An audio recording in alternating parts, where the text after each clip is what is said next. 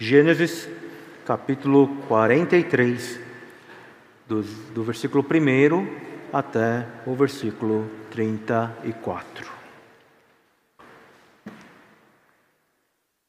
Assim diz a palavra do Senhor: a fome persistia gravíssima na terra. Tendo eles acabado de consumir o cereal que trouxeram do Egito, disse-lhe seu pai: Voltai, comprai-nos um pouco de mantimento. Mas Judá responde, lhe respondeu: Fortemente nos protestou o homem, dizendo: Não me vereis o rosto se o vosso irmão não vier convosco. Se resolveres enviar conosco o nosso irmão, desceremos e te compraremos mantimento. Se, porém, não o enviares, não desceremos. Pois o homem nos disse: Não me vereis o rosto se o vosso irmão não vier convosco. Disse-lhes Israel: Por que me fizeste esse mal, dando a saber aquele homem que tinhas outro irmão? Responderam eles: O homem nos perguntou particularmente por nós e pela nossa parentela, dizendo: Vive ainda o vosso pai? Tende outro irmão? Respondemos de segundo as suas palavras. Acaso poderíamos adivinhar que haveria de dizer: Trazei vosso irmão? Com isto, disse Judá a Israel, seu pai: Envia o jovem comigo, e nos levantaremos e iremos, para que vivamos e não morramos, nem nós, nem tu, nem os nossos filhinhos. Eu serei responsável por ele, da minha mão o requererás. Se eu te não trouxer e não te puser à presença, serei culpado para contigo para sempre. Se não nos tivéssemos demorado, já estaríamos com certeza de volta segunda vez. Respondeu-lhes Israel, seu pai: Se é tal, fazei, pois, isto: tomai do mais precioso dessa terra nos sacos para o mantimento, e levai de presente a esse homem um pouco de bálsamo e um pouco de mel, aromatas e mirra, nozes de pistácia e amêndoas. Levai também dinheiro em dobro, e o dinheiro restituído na boca dos sacos de cereal, tornai a levá-lo convosco. Pode bem ser que fosse engano. Levai também vosso irmão, levantai-vos e voltai àquele homem. Deus Todo-Poderoso vos dê misericórdia perante o homem, para que vos restitua o vosso outro irmão e deixe vir Benjamim. Quanto a mim, se eu perder os filhos, sem filhos ficarei. Tomaram, pois, os homens os presentes, o dinheiro em dobro, e a Benjamim levantaram-se, desceram ao Egito e se apresentaram perante José. Vendo José a Benjamim com eles, disse ao despenseiro de sua casa: Leva estes homens para casa, mata Rezes e prepara tudo, pois estes homens comerão comigo ao meio-dia. Fez ele como José lhe ordenara e levou os homens para a casa de José. Os homens tiveram medo, porque foram levados à casa de José e diziam: É por causa do dinheiro que da outra vez voltou nos sacos de cereal, para nos acusar e arremeter contra nós, escravizar-nos e tornar nossos jumentos, e tomar nossos jumentos. E se chegaram ao mordomo da casa de José, e lhe falha, falha, falaram à porta, e disseram: Ai, meu senhor meu, já uma vez descemos a comprar mantimento. Quando chegamos à estalagem, abrindo os sacos de cereal, eis que o dinheiro de cada um estava na boca do saco de cereal, nosso dinheiro intacto. Tornamos a trazê-lo conosco.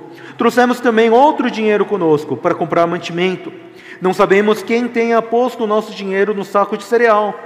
Ele disse: Paz seja convosco, não temais o vosso Deus e o Deus de vosso Pai vos deu tesouro no saco de cereal, o vosso dinheiro me chegou a mim. E lhes trouxe fora a Simeão. Depois levou o mordomo aqueles homens à casa de José e lhes deu água, e eles lavaram os pés. Também deu ração aos seus jumentos.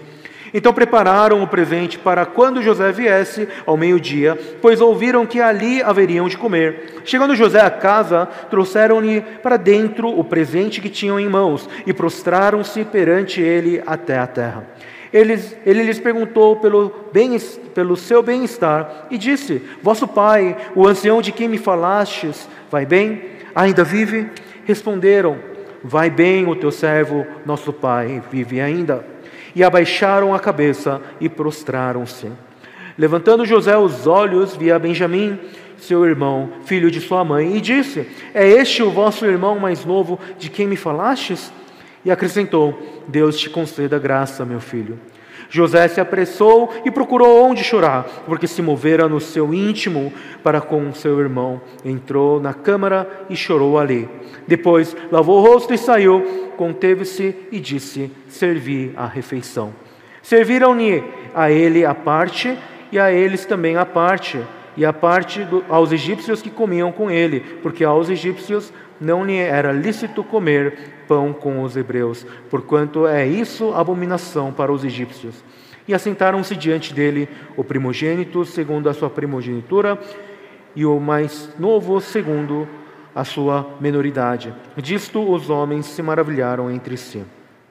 Então lhes apresentou as porções que estavam diante dele. A porção de Benjamim era cinco vezes mais do que a de qualquer deles. E eles beberam e se regalaram com ele.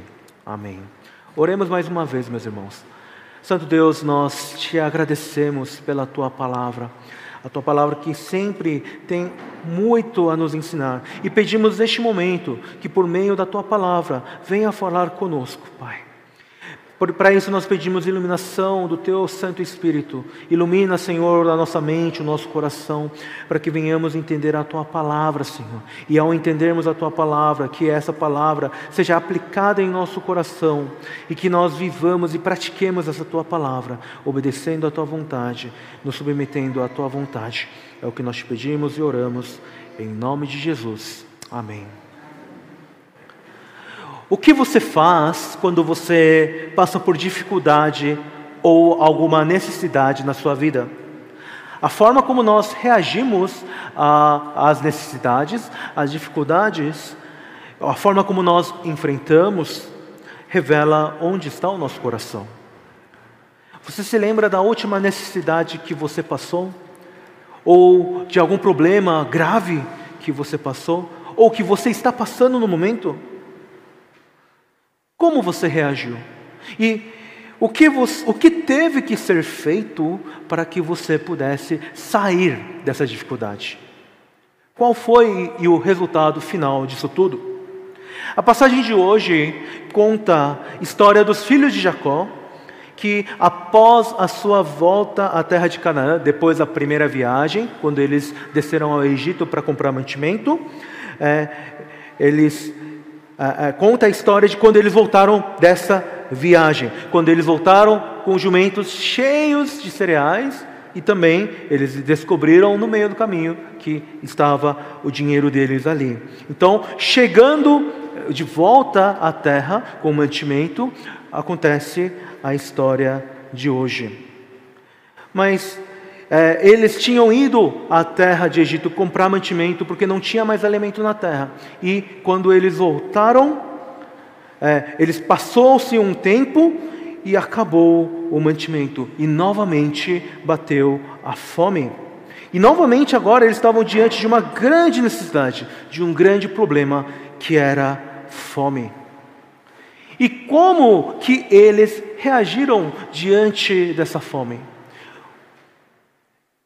Hoje, ah, na primeira parte da passagem, que vai do versículo 1 ao versículo 14, nós podemos ver como Jacó e Judá reagiram diante dessa necessidade. A reação de Jacó diante dessa necessidade de fome foi de negação. O que eu quero dizer com isso? Ele achou que o problema não era tão grande como ele como era de fato. Ele achou que poderia dar um jeitinho. Jacó sabia que a forma para resolver a fome daquele momento era que ele deixasse Benjamim voltar até uh, descer ao Egito junto com os seus filhos para comprar o mantimento mas ele não queria abrir mão de Benjamim. Então ele tentou é, é, dar um outro jeitinho, porque ele achou que dava para resolver. Então, os irmãos devem se lembrar que logo quando eles voltaram da primeira viagem, eles conversaram com o seu pai. O que aconteceu? Quando eles subiram pela, pela primeira vez na terra do Egito, é, o governador, e eles não sabiam que era José, falou vocês vieram espiar a terra. E para provar a inocência deles, eles começaram a contar sobre sua família. E, ah, mas o José insistiu, dizendo: Vocês são espiões, vocês vieram encontrar um lugar é, para ah, poder atacar a nossa terra. Então ele mandou prender Simeão como, é, como um refém. E eles mandaram de volta para a terra e disse: Se vocês trouxerem o seu irmão mais novo, como vocês disseram que tem, então eu soltarei ele. Né? E vocês poderão é, comercializar comigo, comigo, vocês poderão comprar mantimento sem problema algum, porque eu vou saber que vocês não são espiões. Foi isso que foi dito. Então, logo quando eles voltaram, no capítulo 42, nós podemos ver que Rubem diz: Pai, permite Benjamim descer ao Egito conosco. Se eu não trazer de volta, mata os meus dois filhos, mas deixa Benjamim ir conosco. Para que Jacó simplesmente disse: Não, não confio em você. Os irmãos devem se lembrar que Rubem ele tinha dormido com a serva da sua da Raquel depois que ela morreu, para né, talvez para estabelecer a posição da sua mãe na família, ou para ele se estabelecer como o primogênito, mas aquilo acabou destruindo a família, acabou com toda a confiança que Jacó tinha de Rubem. E Rubem também, de forma semelhante, ele parece é, não tomar tanta responsabilidade, dizendo: se, não, se eu não trouxer de volta, mata meus filhos. Não tem nada a ver comigo, mas com os meus filhos. Enfim, Jacó, ele não queria abrir mão de Benjamim. Ele não queria deixar Benjamim descer à terra de Egito. E, e nessa briga de querer liberar Benjamim para voltar à terra do Egito, e de permanecer lá, passaram-se bastante tempo até acabar todos os mantimentos. Então Jacó, achando que estava tudo bem, que a fome uma hora ia passar, que ele não queria abrir mão de jeito nenhum de Benjamim, chegou a um ponto que não tinha mais como resolver. A negação de Jacó já não funcionava mais.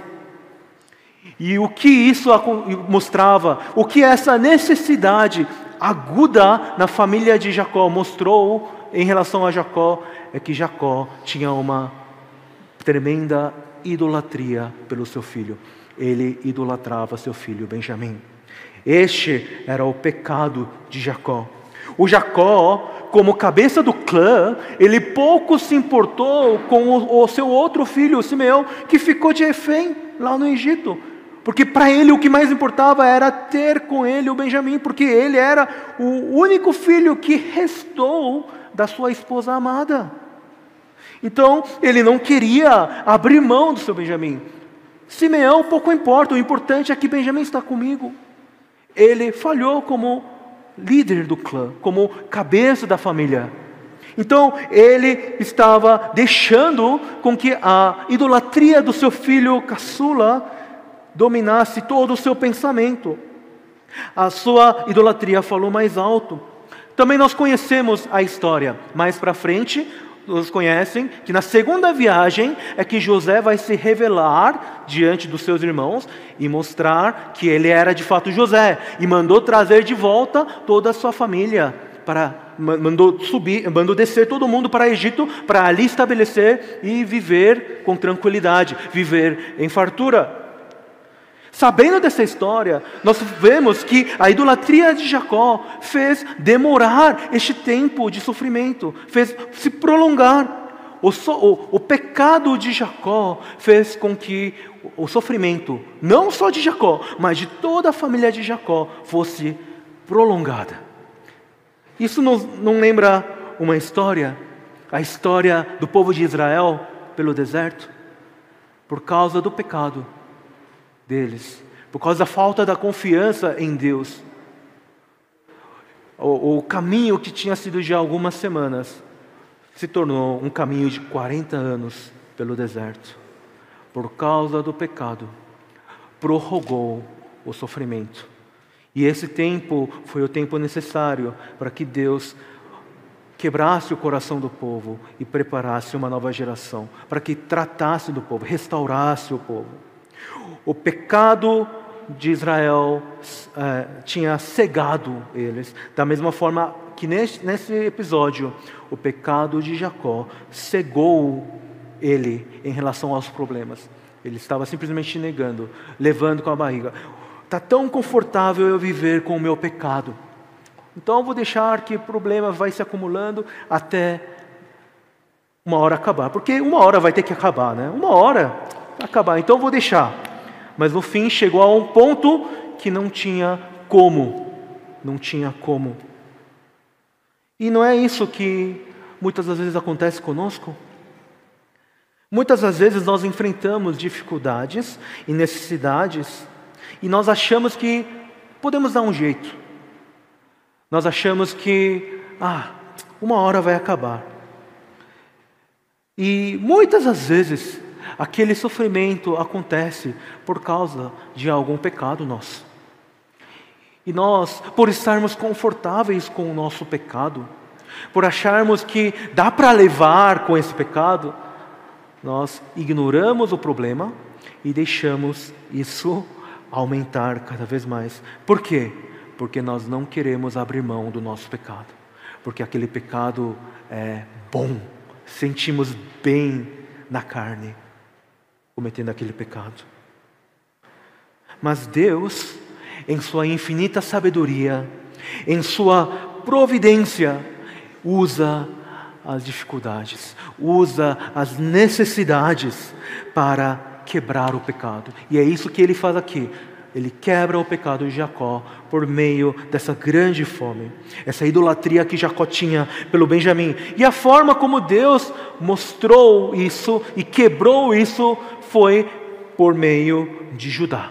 Judá, aqui, a necessidade, se a necessidade, por um lado, revelou o pecado de Jacó, por outro lado, a necessidade revelou a transformação de caráter que Judá passou. Judá agora é tido como um novo líder, líder da segunda geração da família de Jacó. Repare que logo quando o Jacó é, ele fala, vai descer lá na terra comprar os mantimentos, dá um jeitinho aí. Judá se levanta e fala, ele, ele que expressa por todos os seus irmãos, dizendo: O homem nos disse que se a gente não levar o Benjamim, ele não vai permitir, nem vai olhar o nosso rosto. Então, Judá, ele se levanta para contrapor todos os argumentos que Jacó levanta. Jacó, que irresponsavelmente, por causa do seu pecado, bota tudo nas mãos dos filhos, fala, dá um jeitinho aí, porque eu não vou liberar Benjamim. Judá se levanta e contrapõe: Nós não podemos voltar se nós não levarmos Benjamim. Ele deixou claro isso. Então Jacó começa a culpar os filhos. Fala, né? Por que vocês foram, falaram que tinham um outro irmão? Se vocês não tivessem dito, não precisamos passar por tudo isso. Por que você foi honesto demais? Porque vocês falaram a verdade. É isso que está falando. Olha que absurdo! A idolatria pelo Benjamim, que Jacó tinha, faz com que ele culpe os outros, dizendo: Por que vocês falaram a verdade? Eu poderia continuar no meu pecado tranquilo, mas por que, você, pelo, por que vocês falaram a verdade agora? Eu tenho que abrir mão desse pecado. Esse é o absurdo e a cegueira que Jacó estava. Mas Judá, ele coerentemente fala o que aconteceu. Nós não sabíamos que ele ia perguntar sobre isso. Nós precisamos provar a nossa honestidade, porque ele estava nos acusando de que nós éramos espiões. Então nós tínhamos que falar, tínhamos que falar a verdade. Você está sendo é, injusto né? nessa, nessa, nessa culpa que você está tentando colocar sobre nós. E como é, e depois de, de mostrar é, essa incoerência de Jacó, Judá continua dizendo o seguinte, versículos 8 a versículos 10. Reparem o que ele diz. Com isto disse Judá a Israel, seu pai: Envia o jovem comigo, e nos levantaremos e iremos, para que vivamos e não morramos nem nós, nem tu, nem os nossos filhinhos. Eu serei responsável por ele, e da minha mão o requererás. Se eu to não trouxer e não te puser à presença, serei culpado para contigo para sempre. Se não nos tivéssemos demorado, já estaríamos com certeza de volta segunda vez. Primeiro, Judá, ele se coloca como responsável pelo Benjamim. Diferente de Rubem, que disse: se ele morrer, irresponsavelmente disse: se ele morrer, mata meus filhos. Judá se colocou no lugar, falou: eu vou ser responsável. Eu vou fazer de tudo para que eu possa trazer ele de volta. Mas se por acaso eu não conseguir fazer isso, eu dou a minha vida. Você pode fazer o que eu quiser comigo. É como se ele estivesse se vendendo como um escravo. E mais para frente nós podemos ver né, que quando José culpa Benjamim de que ele estava roubando, nós podemos ver justamente Judá fazendo isso, se colocando diante de José, Senhor, não faça isso, e se coloca como escravo, fala, eu serei o seu escravo, mas não faça isso com esse, esse jovem. E foi, e, e, é, e foi essa humilhação que Judá colocou, a verdade por trás de, de o amor grande que, que Jacó tinha por Benjamim, dizendo tudo isso que fez José cair em plantos e acabar toda aquela encenação. Enfim, Judá então mostra a sua responsabilidade. Ele se coloca no lugar de Benjamim. Ele estava pronto para dar a sua vida pelo Benjamim. Pai, deixa Benjamim ir comigo. Eu serei responsável. Eu darei a minha vida por ele se for preciso. E se eu, por acaso, voltar sem ele, eu, a minha família, tudo que eu tenho, vai ser culpado contra o Senhor. O Senhor pode fazer o que eu quiser comigo. Dizendo isso, Judá passou confiança por parte de Jacó. E ele acrescenta ainda: se Jacó não tivesse sido tão duro no coração, ele já teria ido e voltado. Então, o Senhor está enrolando. Toda a família está morrendo de fome. Não é só nós, mas o Senhor e todos os nossos filhinhos, todo o clã está sofrendo porque o Senhor não está liberando Benjamim. Então, deixa Benjamim comigo. Eu tomo responsabilidade por ele. Deixa ele ir. E é isso que Judá disse: Acorda, pai. Nós todos vamos morrer se o Senhor continuar insistindo neste pecado. É basicamente isso que Judá estava dizendo. E aqui nós podemos ver que grande transformação Judá teve desde o início da história dos filhos de Jacó até agora. O Judá, que no capítulo 37 que foi aquele que deu a ideia de vender José como escravo, agora ele está se colocando como escravo para salvar a sua família. O Judá, que no capítulo 38 se recusou a cumprir o levirato do seu filho, porque ele tinha medo de perder o seu filho caçula, agora ele está repreendendo seu pai que está segurando o filho caçula. Uh, ele vê a, a, o Judá que teve essa idolatria pelo seu filho mais novo, agora está repreendendo o seu pai Jacó, que também tem idolatria pelo filho mais novo. E ele se coloca como garantia, como penhor, para que se Benjamim não voltasse, ele seria culpado. Deus, na sua provisão, usou a necessidade a dificuldade, o sofrimento, para transformar o caráter de Judá. E tornou ele um grande líder. E não é isso também que acontece na nossa vida? Quando nós passamos por dificuldades, muitas das vezes nós questionamos naquele momento, quando nós passamos por aquela dificuldade: Senhor, por que isso está acontecendo comigo? Por quê? Mas depois de passar tudo isso, quando nós olhamos para trás, nós vemos isso foi graça de Deus. Isso fez eu chegar onde eu estou hoje. Isso me fez amadurecer. Isso me fez me levantar. Quantas pessoas é, na igreja, por exemplo, nunca fizeram nada, mas por causa da necessidade, eles tiveram que se levantar e agora eles estão servindo fervorosamente na igreja. Deus, em Sua providência, usa as necessidades para levantar pessoas, para fazer amadurecer as pessoas, para que elas tomem ação e sigam a Deus. E isso é graça de Deus. Assim como Deus levantou Judá em meio a essa dificuldade para resolver o problema da família de Jacó. Deus também nos levanta diante de dificuldades para nos fazer caminhar em direção a Ele. Ele usa as dificuldades para nos fazer amadurecer, para nos fazer santificar, para nos tornar íntegros. Portanto, Deus usa esse Judá, que pelo, pelo tempo e pelo sofrimento teve seu caráter transformado, para que para fazer Jacó finalmente reconhecer o seu pecado, abandonar o seu pecado e olhar para Deus. Olha o que Jacó diz depois de ser convencido pelo Judá.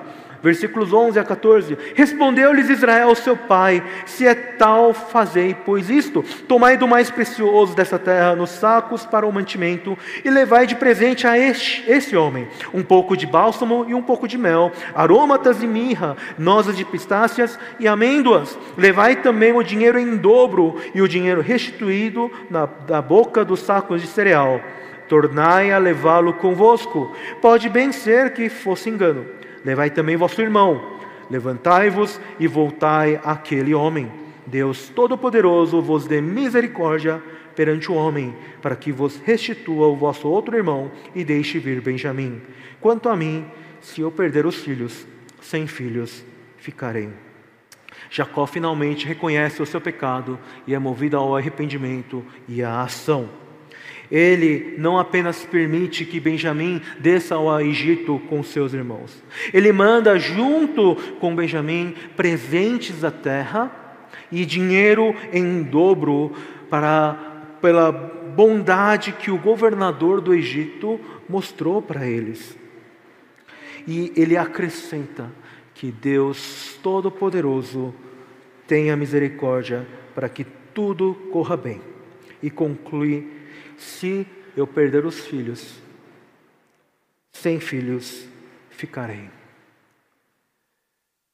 Ele é movido à ação, começa a pensar o que tem que fazer para que né, nós consigamos comprar de novo mantimento para acabar com a fome. Então ele fala, ele retribui a bondade que o governador teve, ele manda seus filhos levarem presente, restitui o valor que recebeu de volta e manda mais dinheiro para poder comprar a mais. E ele manda Benjamim, e ele fala uma, uma palavra de bênção: que Deus tenha misericórdia, que Deus vá com vocês nessa viagem. Até agora não, não havia nenhuma menção de Deus na conversa. Mas agora, reconhecendo o seu pecado, abandonando o seu pecado, ele reconhece que Deus está no controle, que Deus é soberano, que é Deus que tem que ter misericórdia para que tudo isso, para que isso aconteça. Se ele quiser. Ele está agora se submetendo à vontade de Deus. Ele diz: se sem filhos ficar, sem filhos ficarei. E reparem que ele não diz: se eu ficar sem Benjamim, sem Benjamim ficarei. Ele fala: filhos. Agora que ele abandonou o pecado de idolatria, a sua preocupação não está apenas no Benjamim, mas também está no Simeão e também nos outros filhos. Então, ele inclui todos os filhos. Ele fala que todos os, se Deus, na sua soberana vontade, querer que eu perca meus filhos, eu vou perder esses filhos. Vou parar de murmurar, eu vou abandonar o meu pecado e vou me submeter à vontade de Deus. Então Jacó vem a reconhecer a soberania de Deus, de que tudo estava nas mãos de Deus e, de que, e agora ele declara a sua dependência a Deus.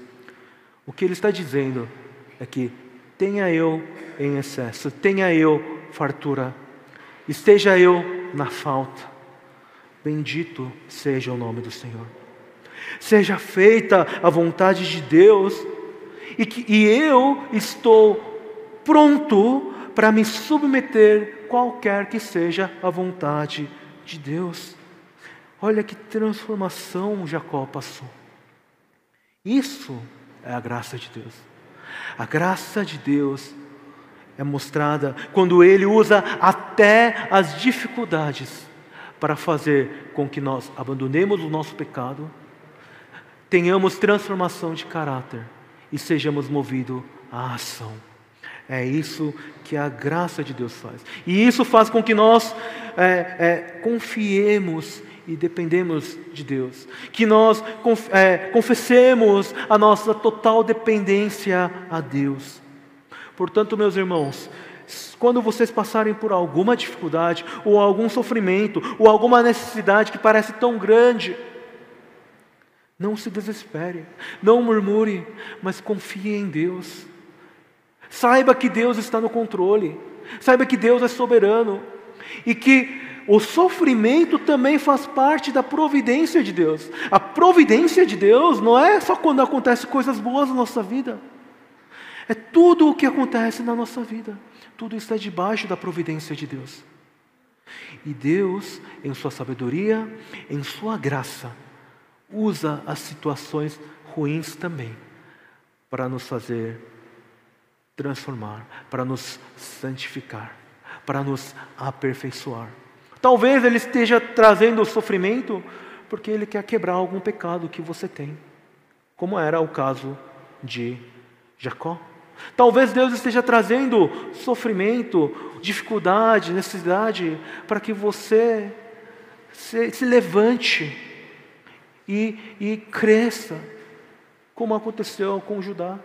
Ou talvez Deus está dando essa dificuldade para te ensinar a, a fazer você depender dEle, a confiar nele, como acontece aqui no final dessa passagem.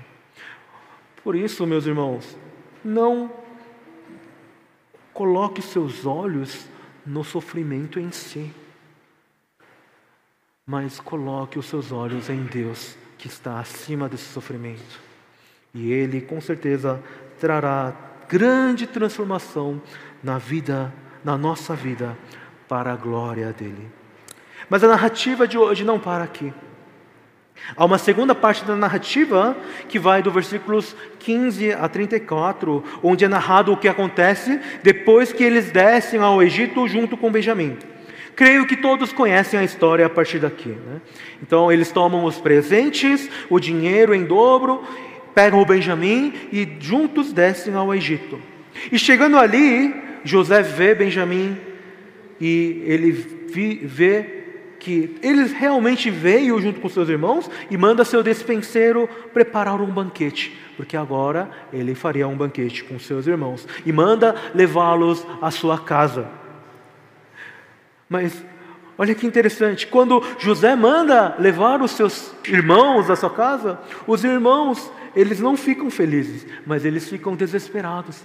Eles falam, ele está tentando nos chamando para sua casa para nos prender. Naquela época, os oficiais do, do Egito, eles tinham cárcere privado. Então, eles estavam achando, ele está levando, nos, nos mandando para a sua casa para nos prender, nos acusar falsamente. Então, eles ficaram com medo, desesperados. Então, logo que eles se encontram com o mordomo, eles se explicam, dizendo é, é, que a gente não sabe o que aconteceu, mas o dinheiro estava aí. Então nós trouxemos de volta, porque nós queremos é, pagar isso, porque nós não temos nada a ver com o possível roubo disso. Então eles se prontificam em devolver dinheiro e se explicam, mas o mordomo de José diz: Paz seja convosco, não temais. O vosso Deus e o Deus de vosso pai vos deu tesouro no saco de cereal o vosso dinheiro me chegou a mim. Quando eles estavam desesperados pela vida, mordomo traz uma palavra do Senhor. E eles aqui, com certeza, ficaram totalmente confortados. Pois eles poderiam sofrer tudo o que eles estavam imaginando Porque não foi Simeão feito a mesma coisa? Na, na visão deles, Simeão não foi preso de forma injusta. Eles poderiam fazer a mesma coisa com eles, criar qualquer motivo para prender eles. Eles estavam longe de sua casa, eles poderiam perder tudo. Mas logo eles são saudados pela paz que vem de Deus. E esse Deus não era de algum Deus do Egito, mas ele fala, o mordomo fala, Deus, o vosso Deus, o Deus de vosso pai, o Deus de Jacó. E lembre-se do que Jacó tinha dito antes deles partirem. Que Deus Todo-Poderoso vá com vocês e conceda misericórdia. E agora, quando eles estão diante de um desespero, eles recebem palavra dizendo: O Deus de vocês é que deram isso. Então, paz seja convosco. Então, eles com certeza ficaram tranquilos.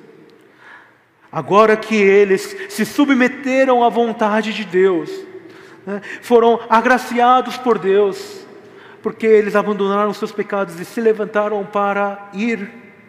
Agora eles puderam desfrutar da paz da parte do Senhor. Então é dito que eles não trouxeram apenas os cereais, não, apenas o, o dinheiro do cereal, mas eles também é, trouxeram presentes é, nós não sabemos se o mordomo realmente cria em Deus, mas com certeza o que o mordomo tinha dito a eles foi, dito, foi mandado por José. E logo após que eles entregam de volta o dinheiro, Simeão é libertado. Né? E todos os irmãos agora puderam se reunir. E agora o que acontece é que eles agora são recebidos não como possíveis espiões, mas como hóspedes. Eles são recebidos como hóspedes, porque é dado água para lavar os pés e também ração aos seus jumentos. Então, eles foram preparados para receber José, para que assim começasse o banquete. Então, chegando José em sua casa, ele, ele encontra com todos os seus irmãos, e todos os seus irmãos se prostram diante dele e oferecem presentes que eles trouxeram. E aqui cumpre novamente o sonho que José teve da parte do Senhor, que todo, toda a sua família estava se prostrando diante dele. E logo ele pergunta aos seus irmãos se o seu pai estava bem. Eles dizem que sim, e logo depois ele olha para Benjamim, abençoa Benjamim, e comovido por tudo aquilo, ele se retira para chorar. Em secreto, lava o rosto, volta e dá um banquete. E no banquete ele dá cinco vezes mais a Benjamim do que qualquer outro irmão. E aqui muitos entendem que Benjamim, que José aqui estava colocando mais um teste diante dos seus irmãos, né? de que é, como eles iriam reagir. Outros simplesmente dizem que José, comovido pela, pelo reencontro com Benjamim, ele deu mais a Benjamim, por ser Benjamim o filho da mesma mãe. Mas qual seja a motivação de José por trás disso? O fato aqui é que os seus irmãos não murmuraram, não ficaram insatisfeitos, mostrando o arrependimento que eles tiveram, mostrando que agora eles não são mais os mesmos, mas que de fato eles abandonaram o pecado e de que agora eles estão lá confiando em Deus, de que Deus haveria de restaurar, de dar um jeito naquela fome. Então, nós vemos o fim do cenário onde todo mundo se alegra, bebe, come até se fartarem. Todos participam do banquete. Eu contei brevemente a, né, o que acontece nos versículos finais, nos versículos bem cumpridos. Existem muitos detalhes dessa história que poderíamos explorar um por um, né? mas creio que é, isso né, gastaríamos muito tempo né, explorando a riqueza do texto, mas por isso eu quero ir para o ponto principal. O ponto principal dessa segunda parte da história é mostrar a graça de Deus de como Deus opera restauração na vida dos filhos de Jacó, por meio de José. Os irmãos de José, eles não mereciam nada do que eles estavam recebendo, porque eles eram culpados, eles venderam seu irmão, eles não mereciam receber nada de José. José poderia dizer: Eu não tenho nada com vocês. Vocês podem dizer que são meus irmãos, mas vocês me venderam. Mas não foi isso que José fez. Ele simplesmente derramou benevolência sobre eles, porque ele entendeu que Deus foi gracioso com ele também. Então, é, José não retaliou, nem se vingou, mas foi benevolente, porque ele entendeu que ele estava lá, porque Deus o mandou. E ao listarmos algumas das ações de José neste capítulo, nós podemos ver quão grande foi a benevolência de José em relação aos seus irmãos. Em primeiro lugar, ele é, reafirma, por meio do seu mordomo, de que aquele dinheiro encontrado no saco não era algum erro, mas que ele de fato tinha dado a eles. Ou seja, ele tinha dado de graça aqueles cereais que eles vieram comprar. Então, ele por amor, por benevolência, por graça, simplesmente deu cereal de graça aos seus irmãos, para que eles pudessem se sustentar. Em segundo lugar, ele libertou Simeão da prisão. E José poderia simplesmente, né, na, na, visão né, dos seus irmãos, poderia simplesmente negar, poderia simplesmente dizer: ah, Eu disse isso, mas mudei de ideia. Eu que tenho o poder, eu posso fazer o que eu quiser. Ou ele poderia simplesmente ter pegado Simeão e ter maltratado ele, tornado ele um escravo, mas não foi isso que ele fez. Mas ele tratou com dignidade e logo quando ele recebeu os seus irmãos, ele soltou Simeão. Ele cumpriu a sua palavra. Ele foi honroso com suas palavras. Em terceiro lugar, ele deu água para limpar os pés, deu rações aos seus jumentos, tratou seus irmãos com é, hospitalidade. Foram tratados como hóspedes e não como espiões ou como inimigos. Em quarto lugar, ele se dirigiu de forma amorosa, é, perguntando pelo seu pai, abençoando Benjamim, se preocupando com a família. Por fim, ele deu um grande banquete, onde todos beberam e se regalaram. Essa foi a graça de Deus agindo na vida dos filhos de Jacó. Quem diria que no meio da fome eles poderiam ter um grande banquete, onde eles poderiam ter água para limpar os pés? Tá, tem, tem falta de comida e eles estão usando a água para limpar os pés. Estão, estão dando comida aos jumentos que estavam passando fome também. Tudo graça de Deus agindo na vida dos filhos de Jacó que não mereciam nada daquilo. Quando eles decidiram abandonar os seus pecados, quando eles é, tomaram ação e confiaram na graça de Deus, a restauração de, da parte de Deus começou a acontecer na sua vida. E Deus usou José para isso. Deus usou José para operar essa restauração na família de Jacó. Não foi próprio José que disse isso. Mais para frente, no capítulo 45, versículo 7, ele vai dizer: Deus me enviou adiante de vós para conservar vossa sucessão na terra e para vos preservar a vida por um grande livramento. Era isso que Deus tinha planejado para a família de Jacó mandar José na frente para que ele preparasse o terreno de receber a família em, lá em Egito, para que eles pudessem ter um grande livramento dessa fome que haveria de acontecer. Era isso que Deus tinha planejado para a família de Jacó, como uma família da aliança, a aliança que Deus fez com Abraão. Deus usou circunstâncias, Deus usou necessidade para fazer isso. Quando nós olhamos para essa história, ela se aplica apenas à família de Jacó, porque nós, afinal, não fazemos parte da linhagem de sangue de Jacó. Nós não fazemos parte daquela família.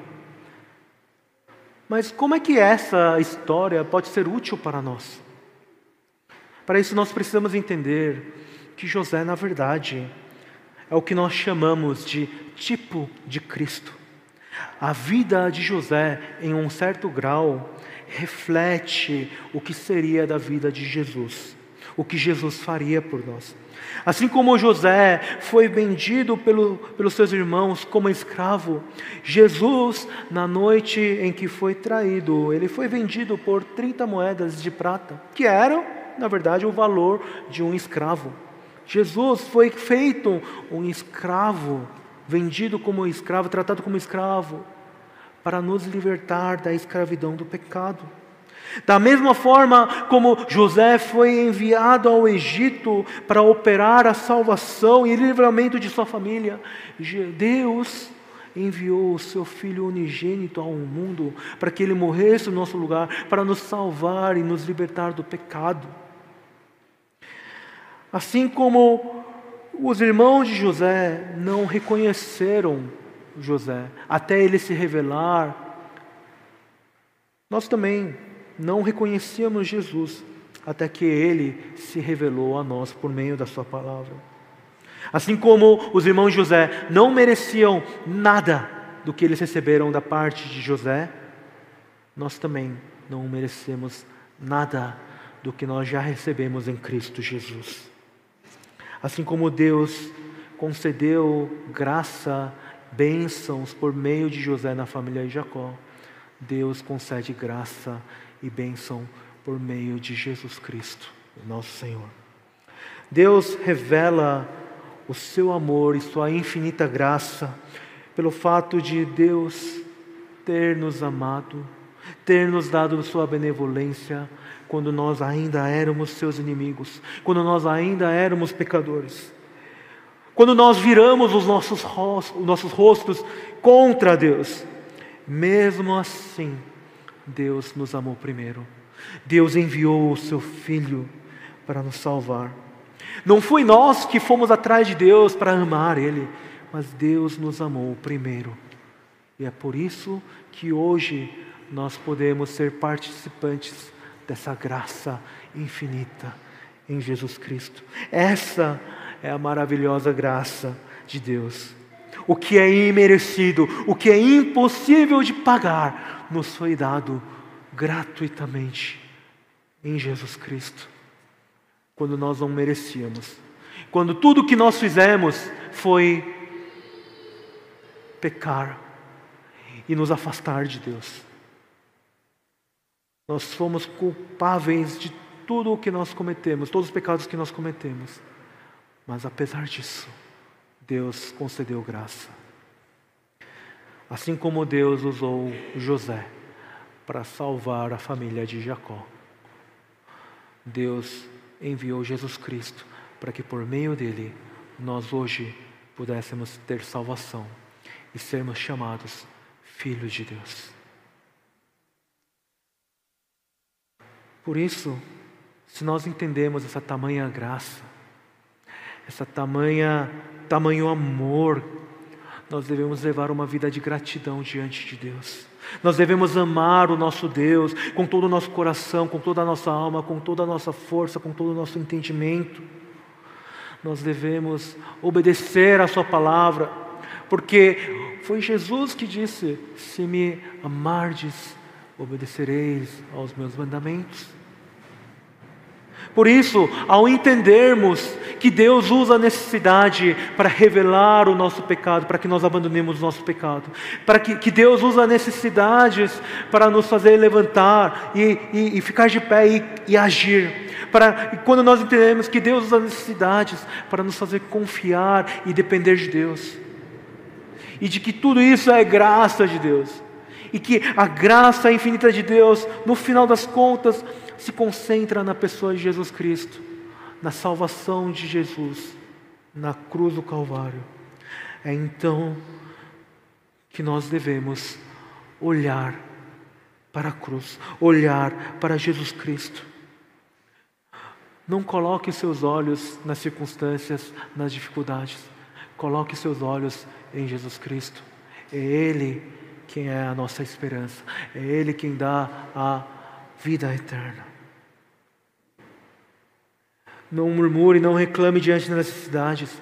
Confie na soberania de Deus. Não insista no seu pecado, mas abandone o seu pecado.